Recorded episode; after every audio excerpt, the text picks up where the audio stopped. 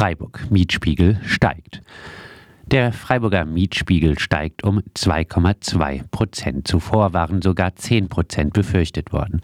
Statt sich an den Verbraucherpreisen zu orientieren, wurde eine Stichprobe gemacht, um den Mieterhöhungsspiegel zu errechnen.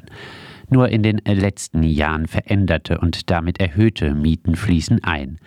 Durch die enorm gestiegenen Energiepreise müssen die Menschen trotzdem deutlich mehr Geld fürs Wohnen ausgeben. Die Basismiete steigt auf über 10 Euro pro Quadratmeter in Freiburg. Wieder gibt es je nach Ausstattung und Lage auch zahlreiche Ab-, aber vor allem Aufschläge. Das genaue Angucken des Mietspiegels kann sich lohnen. Kündigungsverbot jetzt. In 13 Städten sind Aktivistinnen symbolisch bei der FDP eingezogen, um für ein Kündigungsverbot für Mieterinnen in Zahlungsschwierigkeiten zu protestieren. Zu Beginn der Corona-Pandemie hatte die Große Koalition ein solches Kündigungsverbot erlassen. Der zuständige Bundesjustizminister Marco Buschmann, FDP, weigert sich aber, das Instrumentarium einzusetzen.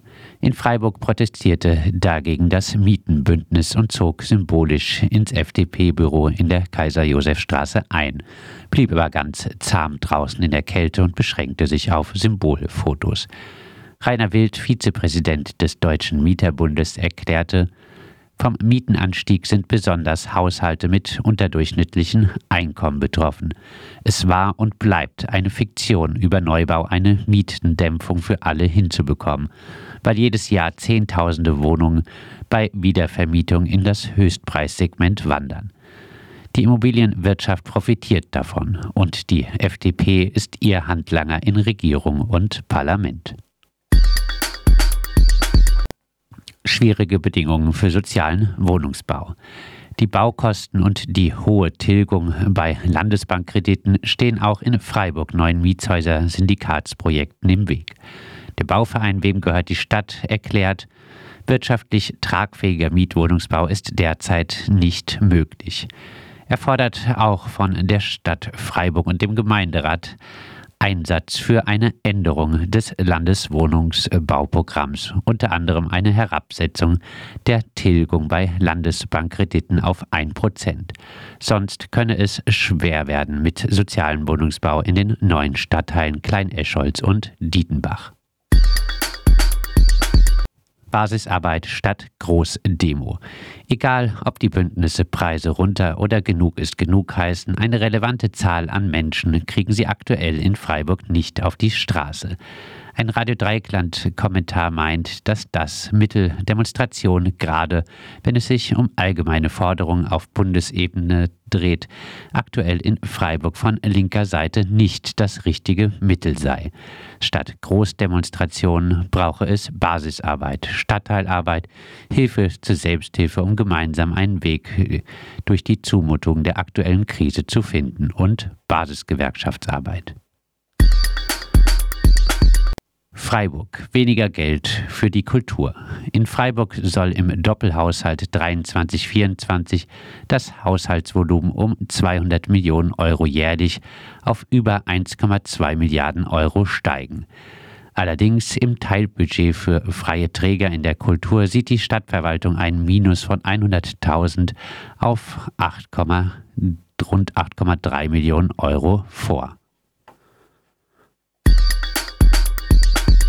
Rückkehr- und Bleiberecht für Zufina Murat. Mitte August wurde die Freiburger Pflegerin Zufina Murat abgeschoben, direkt von ihrem Arbeitsplatz, dem Altenpflegeheim Carolus Haus. Sie sollte gerade einen Ausbildungsvertrag als Pflegehelferin erhalten. Die Syrerin, die aus Syrien geflohen war, wurde nach Armenien abgeschoben, wo sie entfernte Verwandte hat. Verschiedene Initiativen setzen sich für eine Rückkehr ein. Es kam heraus, dass die Freiburger Ausländerbehörde wohl noch den Pass von Frau Murat hat, was zum Beispiel eine Visumsvergabe verhindert. Auf openpetition.de gibt es eine Petition mit dem Titel Bleiberecht für Zufina Murat. Menschenwürde ist nicht relativierbar. Das Bundesverfassungsgericht hat am 24. November entschieden, dass die niedrigere Sonderbedarfsstufe für alleinstehende erwachsene Asylbewerberinnen in Sammelunterkünften verfassungswidrig ist. Um 10 Prozent waren die Leistungen von dieser Personengruppe gekürzt mit der absurden Begründung, dass sie ja mit den anderen Personen der Unterkunft zusammen wirtschaften und so sparen könnten. Mit dem Gesetz, dessen Verfassungswidrigkeit von vornherein klar war, hat der Bund jahrelang zahlreichen Geflüchteten das Grundrecht auf ein menschenwürdiges Existenzminimum verwehrt und auf ihre Kosten viel Geld gespart.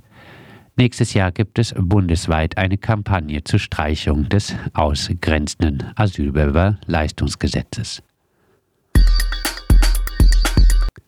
Freiburg, Racial Profiling. Radio Dreieckland berichtet über eine verstörende Festnahme im November mitten in der Freiburger Innenstadt.